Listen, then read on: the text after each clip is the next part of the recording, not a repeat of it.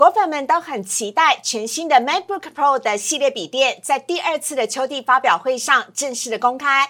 除了新产品之外，也发表了两款自家研发的史上最强的晶片。M1 Max 还有 M1 Pro 都可以提供呢突破性的处理图像以及机器的学习效能，到底有多厉害呢？今天邀请到陈维泰分析师来分享苹果发表会的亮点。虽然台湾的上市时间还没宣布，但苹果的指标股抢先获利，请跟着股市热炒店一起来关注今天的焦点。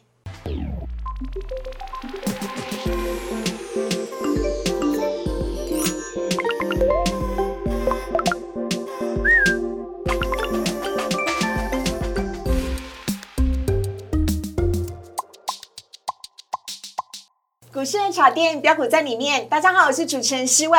今天的节目内容我又很兴奋了，因为要聊到的是我的最爱。先来欢迎的是大家都非常喜欢的分析师陈维泰分析师，维泰哥你好，四位好，大家好。今天的主角是一，就是耶，今天我是来推坑的。人人手中都有一台 Mac 电脑，哈，这个跟我的苹果新品发表会有关系哦。这是我新买的那个 Air，而且你没有发现我买的是。会会带财的。啊，玫瑰金，对，因为想说，哎，做台股嘛，有点带彩的工具。没错。好，那今天呢，维泰哥啊，要来告诉我们，到底苹果发表会呢有哪一些的亮点？新的 MacBook Pro 呢，值不值得买哦？有哪一些的特色？还有哪一些相关概念股呢？我们等会要来告诉大家。好，先来看一下今天主题的部分呢。好，今天台股呢多空交锋，要啊直攻万七，却碰壁了，出现了一好一坏。好的是什么呢？好的是今天一开盘呢，台股就非常的有企图心啊，一度的攻占了万七。但坏的是今天是开高走低，所以呢，今天收盘价比开盘价还要来得低，这该怎么办呢？维泰哥来告诉你。还有苹果搭载了历来最猛的晶片。M1 Pro MacBook Pro 的新登场了，指标股，我们邀请你一起来抢先占领。好，来看一下今天台股的部分。台股呢，今天呢是开高走低，在平盘之上呢震荡。今天呢，在一开盘，在电子股的带领之下，原本攻上了万七，来到了一万七千零二十六点。只可惜呢，在中午过后呢，包含了台积电、联电呢，涨幅都是收敛的，甚至是转黑。来看到今天最终呢，只上涨了一点六点，涨幅是百分。是零点零一，收在了一万六千八百八十九点，而成交量呢，则是增加到了三千零七十七亿，最后一盘呢有三百亿的交易量哦。好，另外来看到购买指数的部分，涨幅更多了，涨幅是百分之零点一六，一二三四五六，总共六根红 K 哦。最近的贵买指数真的很强，成交量呢则是增加到了九百五十一亿，是属于价涨量增的格局。好，要来请教一下维泰哥了。嘿，维泰哥。我们说的一好一坏，你认同吗？我认为这个至少有三好，哎，三好球，那三真的至少要三好，没有，我们说大盘是越多好越好啊。好，那请维泰哥来帮我们解读一下台股啊，有没有机会可以再上攻万七呢？好，呃，我们先从上张那个指数来看，好不好？好，好，其实哦，有人说这今天指数不好，但是我个人觉得其实还好。原因是什么？原因是因为。今天其实亚洲股市的一个部分，嗯，亚洲股市部分包括日本、包括韩国，甚至包括那个香港恒生，基本上今天都是收黑的。它是哦，对，所以只有台北股市今天是收红的哦。虽然说只有小涨，只有小涨一点，一点六九点，可是它至少它是属于上涨。我跟你讲，一点就赢了啦，要赢不用赢太多啦。对，好，再来第二好呢是说。今天其实虽然说刚刚思伟所说了，它今天是属于开高走低，可是基本上整场。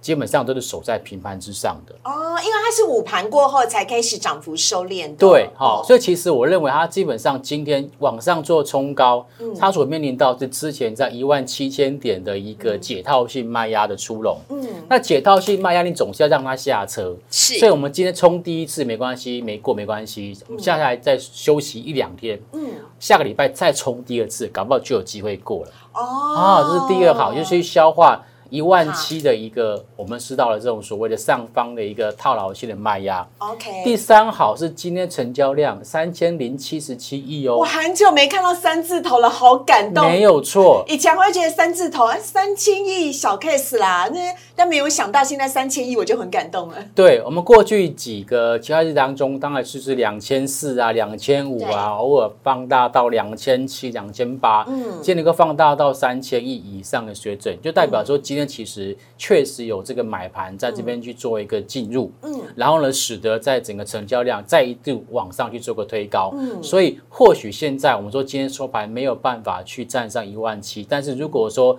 哎人气持续的回笼。对然后呢，成交量持续的一个维持在三千亿左右的一个水准的话，嗯我个人认为在这个一万七千点整数关卡指日可待。好，所以在三好球的加持之下，台股没有被三振，台股呢其实相对来讲它是强中强的，相较于其他的雅股部分呢，我们期待呢明天的走势。接下来来看到的是贵买指数的部分，今天贵买指数呢是上涨的，而且已经是连六根的红 K 了。但是在盘中大家很注目的焦点就是窄板 ABF 三雄，包含了锦硕、新兴跟南电，本来这几天涨势都很惊人，但今天却休息了、欸，休息也就算了，居然跌幅还来到了百分之五，这怎么一回事呢？窄板三雄锦硕、新兴跟南电还能够续报吗？嗯，好。如果说你问我说窄板三雄的后市哦，当然站在长线的角度来看，我个人还是看好的，因为毕竟来讲，呃，大家对 ABF 窄板的一个需求，应该会到明年的第二季，大概都还看不到就是供需缺口被弥平的一个表现。好，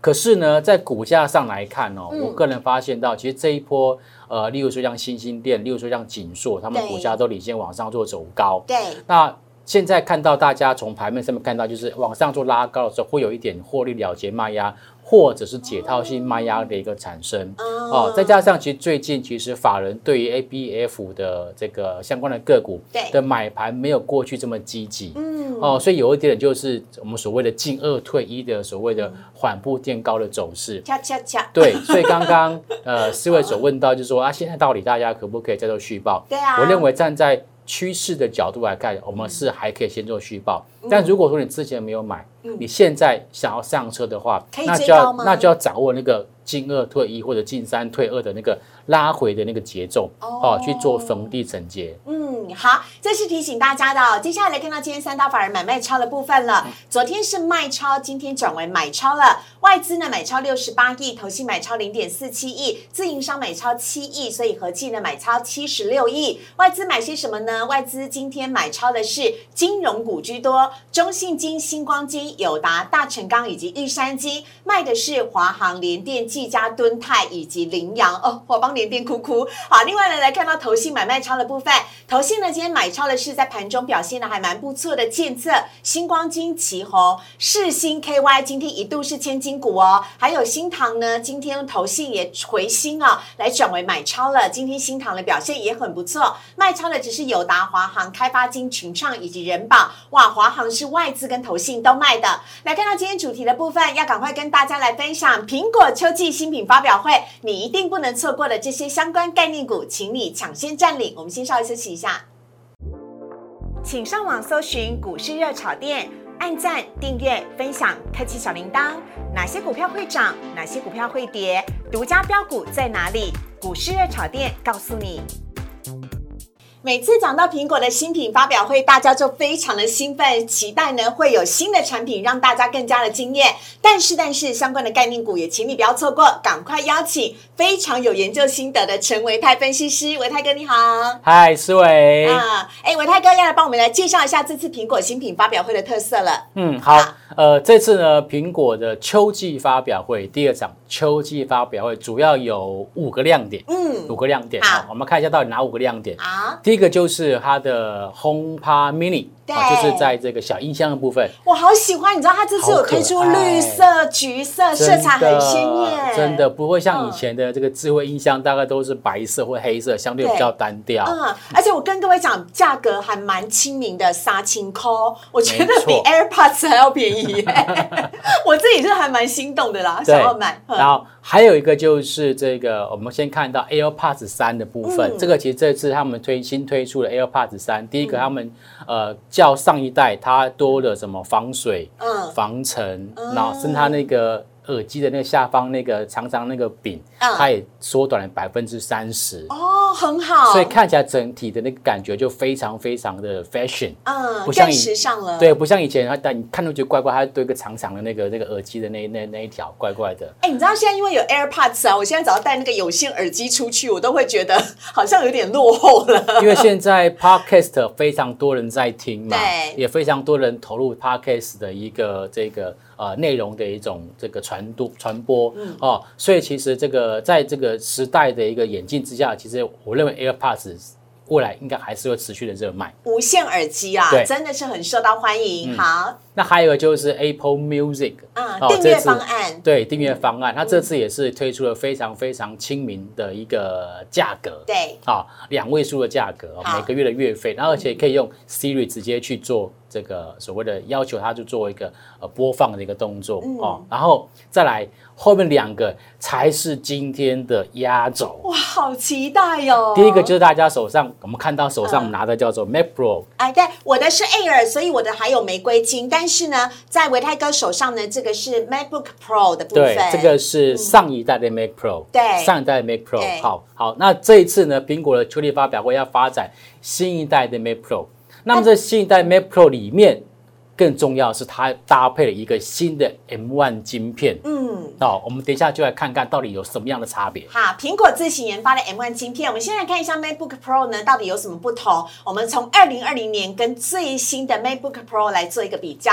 对首先，尺寸上面就有点不同喽。好，这个是嗯二零二零年的那个 Mac MacBook Pro，哈对，它当这个是十三点一寸的这个荧幕，但是现在是从十四寸跟十六寸起跳跳了，对对对更大了，对对对对，好嗯，那当时呢，其实他们的这个这个这个 CPU 啊，啊有有有些还是用 Intel，有嗯些还是用 Intel 哈。那现在呢，他们当时机体是八 G 跟十六 G，对。然后储存的装置是两百五十六 G 跟五一二 G，对，OK，亮度是五百 nit。嗯。那重点是它的 I/O，就是 input 跟 output 的一个部分嗯。哈、大家看到这边哈，这边。好它的 Thunderbolt 只有两个，嗯啊，USB USB 也是只有两个。我们再拿高一点点，比较可以看得到。在这边对对对对对再再拿高一点点，再拿高一点，OK OK，嗯好嗯，好，所以其实呢，在当时啊，在当时的这个这个 MacBook Pro 出来的时候，大家最诟病的就是什么？就是它的连接铺太少。对，就是你要另外再去买一个 Hub，再去把它延伸出来。对对对对对，就变得所以很麻烦所以当时这个推出来，大家买了之后就是抱怨连连，所以可能就因为这样子的关系，所以后来在最新这一代这个 MacBook Pro 二零二一年这一代，嗯它就是把这个连接铺的部分大幅度的一个提升。天哪，我真的好嫉妒啊！它的 USB 哦有四个，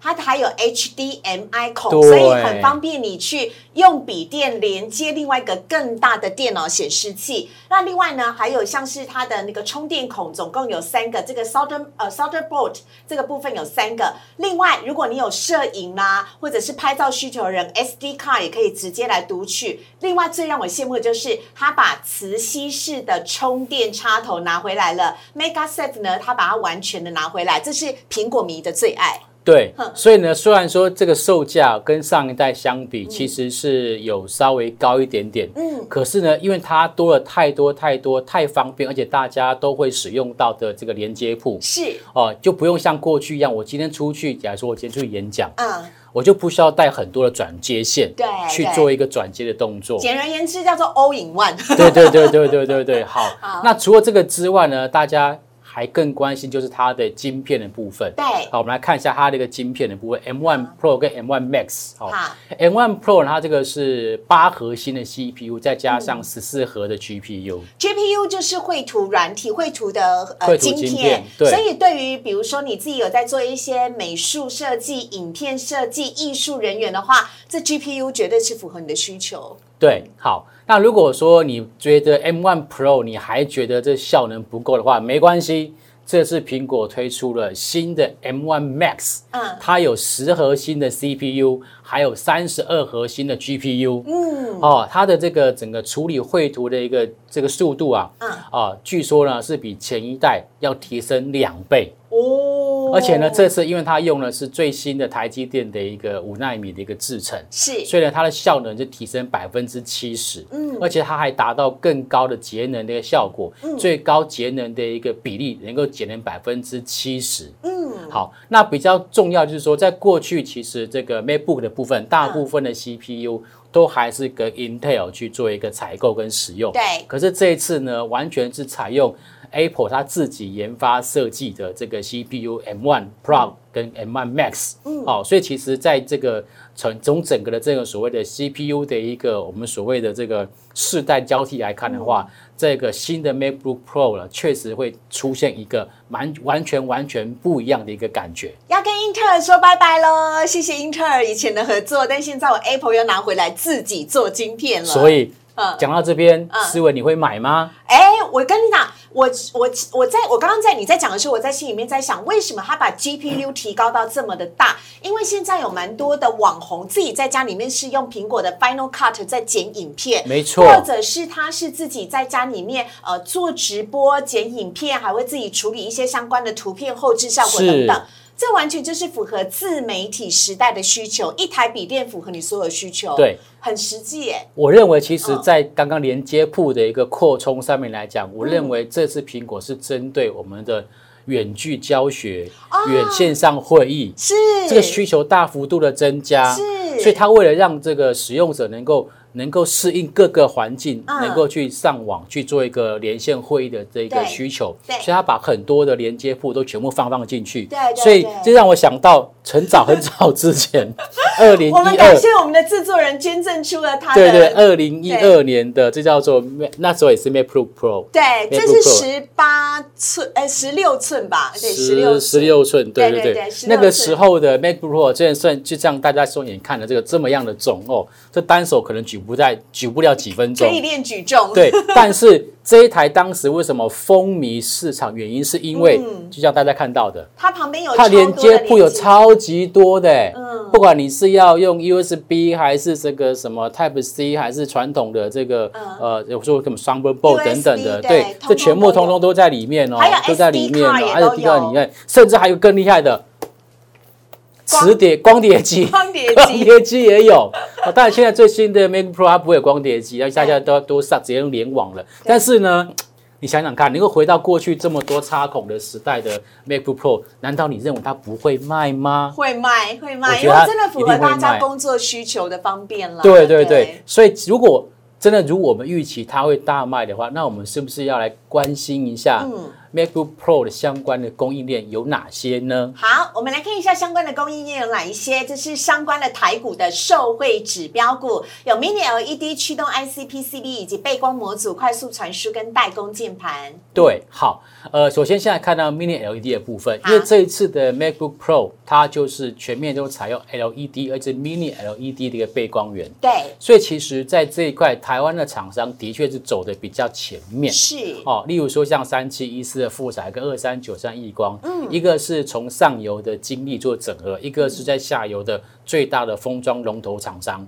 所以这两个应该是呃理所当然它会受惠的。OK OK 好，那再来一个就是在驱动 IC 的一个部分，嗯，好、驱动 IC 部分其实这一次啊，因为是 Mini LED 嘛，嗯，那 LED 相关的 Driver IC 不用想就是聚集，嗯，就聚集，它是目前国内算是呃首屈一指的一个这个呃 Driver IC 的厂商，嗯，那除了 Driver IC 的聚集之外，像是这个面板的 Driver IC，像联用，我哎认为它也有机会受惠。哦，OK，再来就是 PCB 的部分，因为其实啊，这个呃，苹果它的 PCB 的一个这个这个配合厂商，嗯，就是臻鼎跟建鼎。对，哦，那个其实跟一般大家所听到的金像电不不不太不太一样。啊，它是属于这个那个主机板啊，这个什么叫 notebook 相用相关的 PCB 的板子，就是臻鼎跟建鼎，然后软板的部分。好，然后背光模组的部分，这个也是搭配到 Mini LED 的相关的一些设计。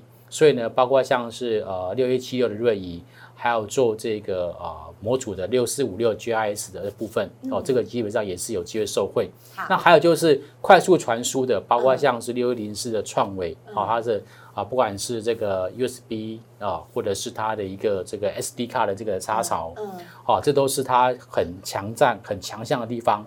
那还有像四九六六的普瑞，这个也是高速传输晶片的领导厂商。我觉得高速传输是新的电脑最核心、最重要的一个大家会最先感受到。对，因为你光是那个在面下载档案上传啊，或者是移档案要移很久，你就会觉得很烦。因为现在大家都已经把资料放在云端，放在资料中心，所以其实高速传输这块非常的重要。真的。OK，那么再来就是大家会关心到，那到底是谁在代工跟主张？就是广达。那这次他们的键盘又回到过去这个剪刀脚的一种键盘模式，所以我认为像二三八七的金元这个也是可以特别做留意的。好，我们一档一档的来看呢。首先看到第一档呢，就是我们刚刚讲到 Mini LED 的复材。对，呃，这次其实 Mini LED 相关的个股，其实在一个礼拜之前就有出现反应了。嗯，我个人认为可能就是因为卡位这个苹果的第二次的秋季发表会。嗯，那这次呢，复材它往上做走高，一口气就突破了月线。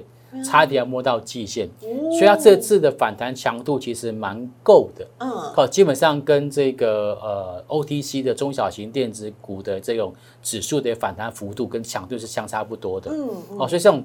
往上做走高，而且又能够突破它的下降压力线的这种股价的走势，未来拉回如果不破前低的话，都很有可能会在这边去直接进行筑底。OK 哈，下一档呢则是易光，也是大家很熟悉。对，二三九三易光它是属于封装的龙头啊。那么这一波往上做走高也是。到今天为止，它也是成功的站上月均线了。嗯，那整体架构来看，它基本上是属于量缩价稳的一个量价结构。嗯，所以它也是比较是属于中长线进入主底阶段的一档个股。好，接下来我们要来看到的是 G G 驱动 IC 的部分。对，其实在这一次，在这个 Driver IC 哦，在呃大概在一个月之前哦，曾经面临到就是市场上面的卖压。嗯，可是我们发现到像聚集。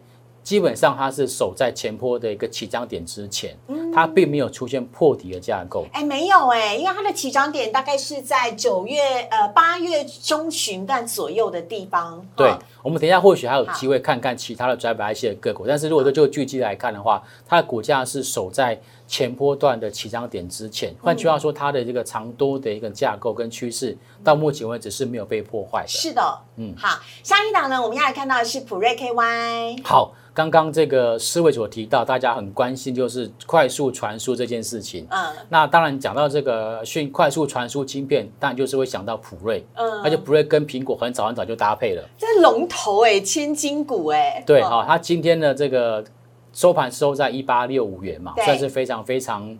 呃，高价的千金股，对，那这一次呢，它的一个股价表现也让人家觉得非常的惊讶，因为看起来呢，当大家还在载浮载沉的时候，嗯，它的股价好像要挑战前波段的高点。是啊，而且是一路往上，比大盘还要来的更加的强势。没错哦，所以像这种个股呢，通常都是有特定的一个这种所谓的买盘做介入，嗯，那也代表说它后面的一个业绩跟展望是相当不错的。哦，了解哈，啊，接下来下一档我们要来看到的是真顶。KY 这是 PCB 载呃载板的部分，嗯。嗯，像这个真鼎呢，它主要是在这个软板相关的一个个股，哦，那它产量算是国内的软板的龙头，嗯，那目前它的一个股价走势也是出现跌升反弹，嗯，哦，那这波往上去做走高，目前看起来呢，要去挑战月线跟季线上面的反压，是，可整体架构来看，我认为它在接下来。量缩价稳的情况之下，它也是有机会在这边先行做一个主底。哦，好，下一档呢，我们要来看到是见顶 PCB 的另外一个厂商。对，好，PCB 的见顶，基本上它是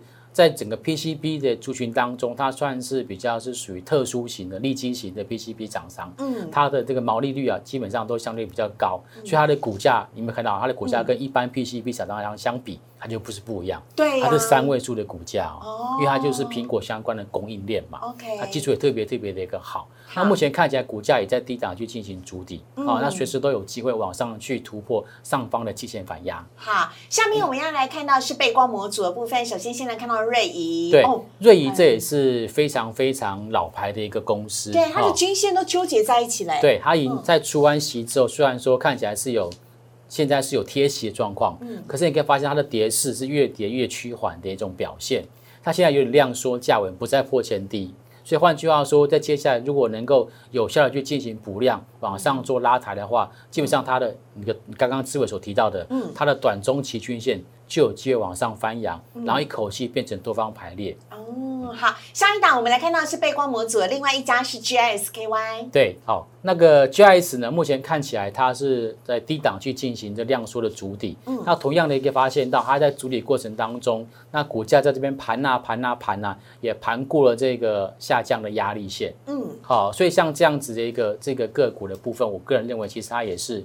有机会呢，在接下来有往上去做走高的一个可能。哎，维泰哥，我想请教一下，因为从刚刚看到现在看的这六七档的呃苹果相关概念股，我发现位阶都在相对的低点哎，所以这几乎是现在蛮多的电子股都面临到一样的状况吗？呃，对，我要这样讲，就其实为什么特别挑出这些标的跟大家分享，原因是因为这些个股啊，基本上他们的股价都在相对低的位阶，嗯，所以呢。呃，例如说像这个叫 GIS 这档个股，好了，它其实在过去也是曾经大涨过，是。好，那跟 TPK 相关，它是属于触控相关的嘛，所以它这个整个的这个这个贴合的一个这个这个技术非常的好，嗯，那也接下来也会随着这种所谓的业绩持续的成长，股价有去往上做走高，所以类似这种有特殊利基的电子股，是，然后又市场上面。久久没有人去看到的，好像这种股票有点寂寞，有点悲凉的，但是它蓄势待发哦。对，类似这种低位接的个股，在现在大盘在属于类股在做轮动的架构之下，这些个股都有很有可能在接下来会有往上做反弹的机会。好，哎，接下来来看到下一档呢，也是快速传输的创维，创维就相对强势多很多，哎，嗯，对。这次其实啊，这个创伟它算是整理完成之后领先往上做突破的一个个股。嗯，那它现在的整个的个股价的确是相对比较高位阶。嗯，可是呢，就像刚刚我们说的普瑞是一样的，对，它距前波高点很近，就随时都有可能。往上挑战前高。好，这是快速传输的创维。下一档呢，我们要来看到的是广达。对，呃，其实广达第三季的营收或者是获利的一个表现，并不是特别的一个好。嗯，但是呢，如果说从股价的表现来看，它大概也反映了这个第三季表现不如预期的一个影响。嗯，那目前呢，股价也是属于缓步往上做垫高的格局。嗯，重点是其实法人从九月初、九月中开始，嗯，就已经开始针对。广达去做持股回补的动作，所以从筹码面的角度来看，我也认为广达在接下来它很有机会在这边去进行主底。好，那我最后只要问伟泰哥一个问题就好了：这些苹果的相关概念股哦，跟 MacBook 都有直接的关联，请问他们有可能会在第四季很快的就发动攻击了吗？我觉得第一个要先看就是我们说的 MacBook Pro 的现在一个销售的一个状况。是，如果销售状况真的如我们所预期，它会卖的非常不错的话，嗯，那这些。我们说的相关的供应链的股价就有机会出现落后补涨。OK，对。那再来第二个就是说 Christmas 的一个旺季，基本上对于这些电子股来讲，也会是一大加分的题材。哎，对耶，这是跟大家一块来分享的。我们在今天节目当中呢，也谢谢维泰哥带给我们的专题。谢谢。好，接下来来看到今天网友提问的部分。首先第一题呢，先来看到的是想要问呢，在国外增资对于强茂强茂的股价会有什么样的影响吗？好，我们的资料呢是写到强茂呢公告以现金增资进行普通股参与海外的存托凭证完成定价，每股呢价格折合新台币大约是八十四点五元。嗯，有请伟泰哥。呃。海外存托凭证基本上分成两种，一种是 ADR，就在美国美国挂牌；一种就是在美国以外叫 GDR。那呃，如果没有记错的话，这个强茂它是在卢森卢森堡的证券交易所，所以它应该属于 GDR 对，它应该是属于 GDR。嗯，那但是它是属于发现增现金增资发行新股的方式，对，好去做筹资。对对对。所以呢，对于它的整个的这个股价来讲，因为它是办现增，所以它会在定价上面来讲。会有这个折价的一个可能性。嗯，那我看了一下，它定价大概在八十五块钱左右。对，相对它现在的股价一百块钱，其实折价十趴到十五 percent，一般来讲都是现金增资的合理的一个范围。嗯嗯嗯。好，所以我认为在这个这个新闻出来，其实对强茂的一个股价来讲，我认为短线上面可能会因为有有新人会去做一个套利，所以股价不会这么快往上去做走高。哦。但是呢？呃，如果说它这次的增资是为未来的扩产，嗯，对于它基本面会有帮助的话，嗯，我觉得长线来看还是看好的。好，下一题呢，我们要来看到是比特币了。比特币最近冲破了历史的新高价哦，超来到了六万六千元左右。比特币的概念股会有戏吗？呃，其实哦，比特币哦，在这个前阵子是因为中国大陆，嗯，哦，对于这一些挖矿机啊，这个大举的去做一个取缔，对，所以呢，在整个这个供给的部分呢，看起来是受到了一点限制，对。那供给受限情况之下，那么价格就容易往上做冲高，嗯。所以呢，其实，在我们台股里面跟这个挖矿相关的指标股就是汉讯。好，汉讯这一波其实也是从十月份就开始一路往上做走高，是，而且是沿着五日均线往上做走高哦，甚至连法人在一开始都有出现回头买超的一个表现。嗯，就类似这样子的一个公司，我认为这算是拉回可以值得去做留意的。好，那除了汉讯之外呢，还有例如说像二三九九的印泰，这波其实也是从低档十七点一见底之往上就走高，目前看起来它的股价。也已经去挑战季线附近的一个反压。嗯，好，还有另外一档呢，只是大家很熟悉的挖矿股立台。对，立台这一波其实这也是在低档打底很长一段时间。嗯，那这波。往上做走高，也是完全站上了月线跟季线。嗯，好，所以像类似这种我们所谓的跟呃比特币相关的题材的个股，大家可以特别做留意。好，最后一题我们要来看到的是哦，外资平等买进面板的驱动 IC 联勇六百元，这是日系的外资。他说呢，虽然联勇呢这个最近遭到空方的狙击，但依旧维持买进的平等，只是把目标价从七百二下调到六百元。但是美系的外资不一样哦，美系外资呢把联勇的价格下修到。三百一十三块，那到底驱动 IC 族群整个族群，维泰哥你怎么看呢？我们来看一下。嗯，好，如果就联勇来看呢，我个人觉得现在外资在这个时间点发布利空的报告，有一点点其心可疑。哎，你最擅长的阴谋论，对不对？他如果在两个月前就这么说，那当然我觉得他就很准。可是他现在现在已经人家跌完了，才在这边落井下石，就有一点点。不太道义，嗯，好，但是呢，如果就联用的股价来看，这边也是出现了短线上面的跌升反弹，嗯，哦，所以我个人认为，以目前的一个股价已经反映它的当时我们所提到的这些所谓的潜在的利空的时候，是，我觉得这边其实不太需要再去做杀低，嗯，哦，那这是联用的部分，好，那事实上前波段。